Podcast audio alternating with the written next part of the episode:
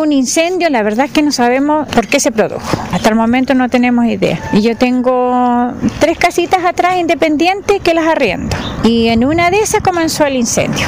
La verdad es que vive un abuelito. Nosotros hace harto tiempo le estábamos pidiendo que deje la casa, pero el caballero vive de un sueldo y ahí para él. Y mm, bueno, la verdad es que nosotros nos despertamos porque alguien pasó gritándole a mi hijo que había un incendio, pero nunca nos imaginamos que era dentro del sitio. Y ya a esa hora ya estaba la casa envuelta en llamas. Y pescó la otra de al lado, de otro caballero que es un buzo, y parte de la otra casita que estaba al lado igual.